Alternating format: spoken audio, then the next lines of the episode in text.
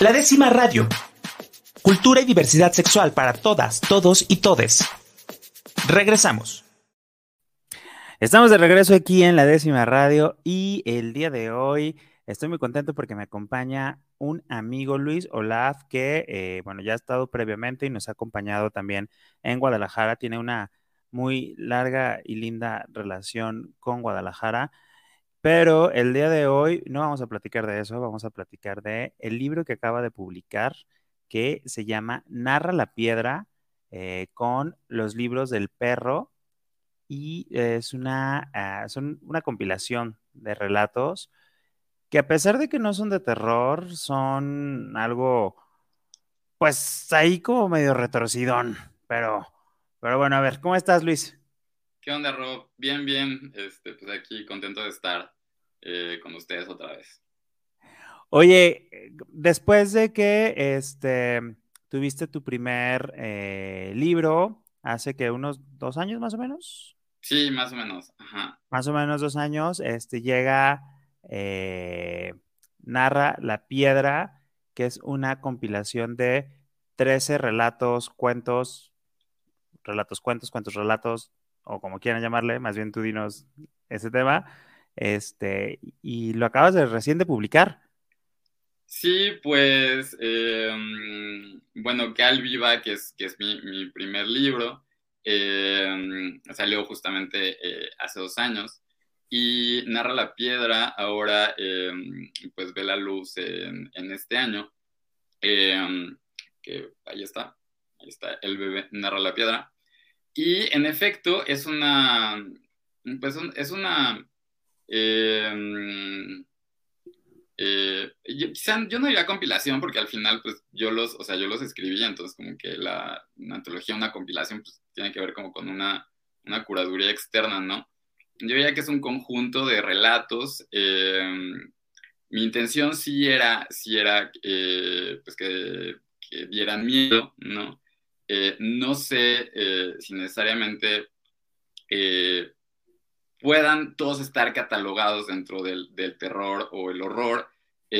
ahorita tú, como que me aventaste la pregunta muy inteligentemente, Rob, porque en efecto, eh, o sea, la, etiqueta de cuento a veces la, tenemos como muy, muy delimitada, ¿no? O sea, como que tiene que haber un planteamiento, un desarrollo, un desenlace, no sé qué, un epílogo, bla. Em, y en realidad, eh, a mí me parece que, que o sea, todos los géneros literarios, em, pues ya, ya explotaron, ¿no? Eh, desde hace hay, mucho Hay unas mezclas. Exacto. Y em, pues quizá eh, mis relatos no todos necesariamente eh, encajan dentro del cuento, pero si le llamamos cuento como esta forma eh, narrativa breve, em, pues me parece que sí, sí tienen que ver con, con, una voluntad mía de que sean cortos, muy cortos, algunos de hecho, em, y, que, y que el lector vaya pues llenando los huecos de, de alguna forma que, que pudiera llegar a, este, pues, dejar el, relato, ¿no? Eh, bueno, a mí, a mí en general, eh, o sea, como que cada, género literario tiene, tiene como su, su luz, ¿no? Y, su, y su público también, el momento del día quizá también para leerlo. Y a mí eh, el cuento me gusta muchísimo porque puedes leer uno al día y, cambias de mundo, ¿no? una novela pues te puede tardar, yo qué sé, este, meses o incluso años, ¿no? Y siempre va a ser el mismo mundo posible, mientras que el cuento pues puede ir cambiando, ¿no? Oye, ¿y cuál es el hilo conductor de estos 13 eh, relatos? Eh, pues el hilo conductor básicamente eh, es... o, hay un, o no hay un hilo conductor también, ¿no? O sea, puede que a lo mejor no haya. pues es raro porque evidentemente cuando uno escribe, pues como que piensa en algo y luego ya cuando escucha como la retro de, de otras personas o cuando escucha a los lectores, pues ya, ya te das cuenta de otras cosas que tú no habías visto, ¿no? entonces, bueno, mi, eh, mi, idea era hacer una, una serie de relatos eh, que tuvieran que ver con las presencias inesperadas eh, en edificios de la Ciudad de México, edificios habitacionales. entiéndase habitacional como todo lo que podemos habitar, la calle la podemos habitar, ¿no? eh, o la calle la habitamos, pero por ejemplo, yo sé, este, pues, un monumento no necesariamente es tan habitable, ¿no? Eh, o sea, hace rato sí, pero no siempre. Eh, entonces, pues era como, la idea era como calles, casas, departamentos y tratar de sacar las presencias inesperadas dentro de, pues, dentro de esos espacios, ¿no?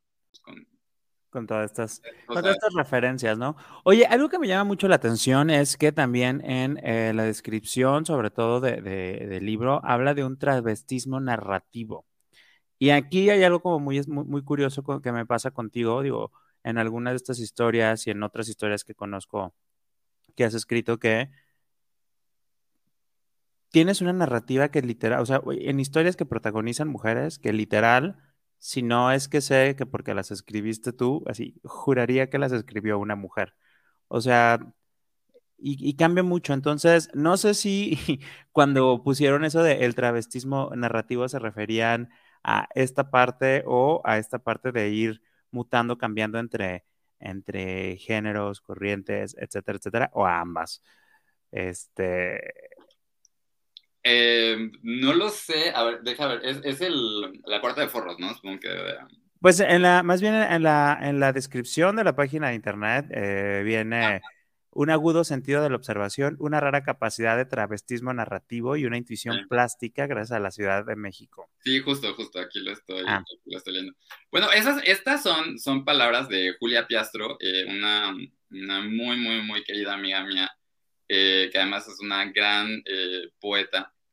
Eh, una gran poeta mexicana, que le recomiendo muchísimo, muchísimo checar. De hecho, en los libros del perro también está, está eh, pues uno de sus títulos que se llama Blues de Nadie y que habla también irónicamente de la Ciudad de México, ¿no?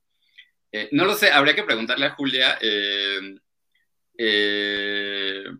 quizá, o sea, si yo lo, si yo lo ligo con, con, con mi ejercicio de escritura, pues quizá tiene que ver con, con hacerle creer al lector algo y finalmente como que pues hay una vuelta de tuerca en, el relato, ¿no? Como que pues la piñata no es necesariamente algo eh, bonito o, eh, por ejemplo, eh, uno de mis cuentos favoritos, que es el que he leído en, las presentaciones, es mi versión de Hansel y Gretel. Entonces, este, mi versión de Hansel y Gretel, Chilanga, en donde la, la bruja vive en Copilco, y en lugar de vivir en una casa, pues vive en un departamento y tapiza su, su departamento interiormente y exterior con, con paletas de, colores, ¿no? Eh, quizá tenga que ver con eso. Eh, mis personajes definitivamente eh, tratan de darle voz a, a, eso que no vemos, ¿no? creo que es un, gran, gran, gran halago para mí que, tú me digas que, o sea, que, la voz femenina sí, pues, este, es, creíble, ¿no? Em, me, es raro quizá también por, mi historia de vida, eh, pero me es muchísimo más fácil darle voz a las mujeres que, a los hombres. O sea, eh, digo, evidentemente tiene que ver con que, pues, con que soy gay, ¿no? Y con que crecí con, con mujeres pero también quizá tiene que ver con, con, fíjate, no lo había pensado, pero como con este trauma de, pues mejor me voy con mis amigas y no voy a ir a jugar fútbol donde la pelota seguro este, me va a pegar o algo.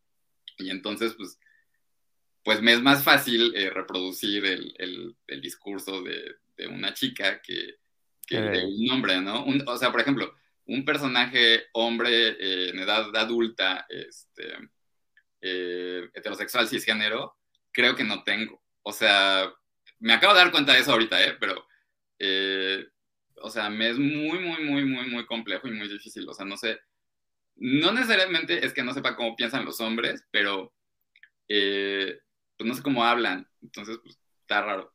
¿Quién sabe? Niños sí, o sea, niños sí, pero ya adultos ya no tanto.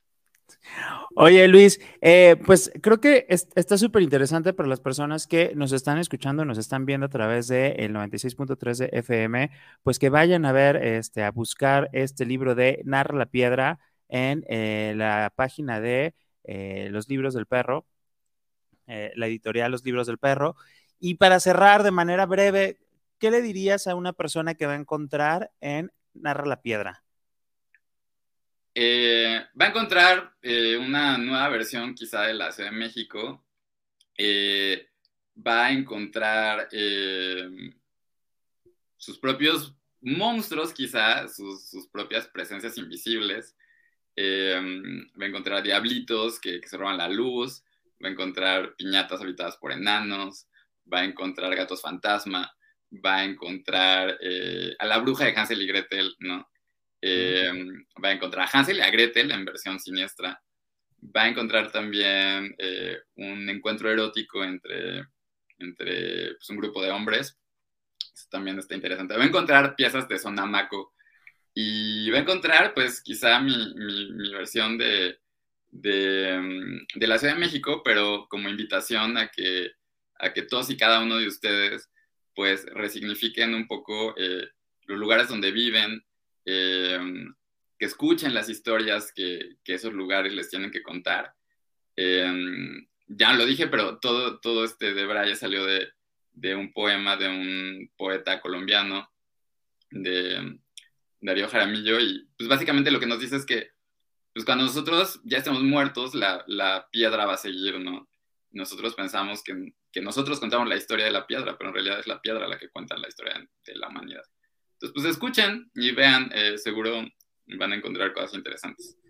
Y dicho de paso, hay un, hay un trench en La Bruja de, Hansel y Gretel que sale en Sarao y ya decidí hacerlo personaje, entonces pues busquen la historia del trench. también Súper, muy bien. Oigan, este, pues igual, si quieren, el próximo viernes, en dos días, vamos a estar en el Centro Cultural Javier Villarrutia presentando Sara. Vamos a poder platicar de estas historias y de otras más. Muchísimas gracias por estar el día de hoy aquí, Luis.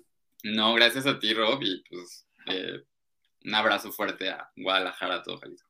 Va. Un saludo, nos vemos la siguiente semana aquí en la décima radio y si está en Ciudad de México, pues acompáñenos este próximo viernes en el, en el 15 aniversario del seminario histórico LGBTI y bueno, pues nos vemos por allá. Hasta la próxima. La décima radio. Cultura y diversidad sexual para todas, todos y todes. Regresamos.